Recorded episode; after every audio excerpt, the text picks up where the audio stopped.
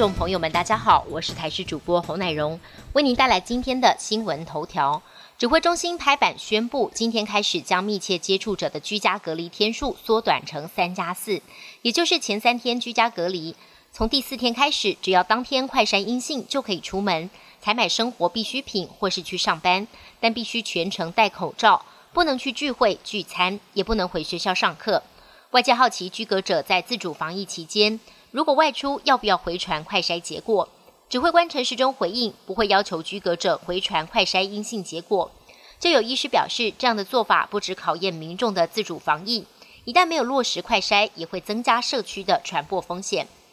外界关注六到十一岁儿童何时开始接种莫德纳疫苗。教育部昨天转发指挥中心公文给各县市教育局，请学校发放接种同意书给家长，让学童家长有充裕时间考虑是否让孩子接种。确切的接种日由各县市自行决定。如果有县市同意书回收的快，不排除最快五月二号开打。另外，儿科医师建议，儿童应该持续接种常规疫苗之外，符合接种新冠疫苗资格者都应该打好打满，只要跟常规疫苗间隔七到十四天就可以了。二十五号新增了五千一百零八例本土确诊，许多民众怕染疫，都到医院裁剪 PCR。对此，北市联合医院阳明院区胸腔科医师苏一峰表示，从白天到黑夜，医院充满排队裁剪人潮，排队民众不断抱怨与病毒共存，真的没这么轻松。急诊医师也说，双北的医院都快被挤爆了，无家人确诊或无症状的民众，不要因为恐慌挤来急诊筛检，呼吁大家把医疗资源留给最需要的人。俄罗斯入侵乌克兰进入第三个月，乌克兰当局表示，俄军攻击乌克兰中部跟西部一共五座火车站，伤亡情况还有待查证。乌方表示，火车站遭到攻击，除了影响难民疏散，俄国同时也在阻止西方国家运送武器给乌克兰。另外一方面，俄国西部城镇布扬斯克有储油槽发生大火，外界猜测可能是乌克兰发动的攻击。乌克兰总统泽伦斯基信心满满，强调这场战争俄国不会赢。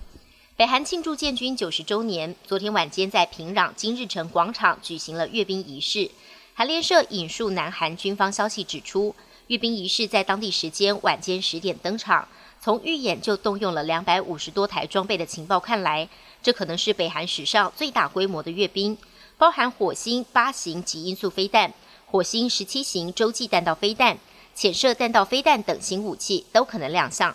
依照惯例，领导人金正恩可能出席并发表重要谈话，但北韩官媒还没发布相关报道，因此还不清楚北韩展示了哪些武器以及金正恩是否出席。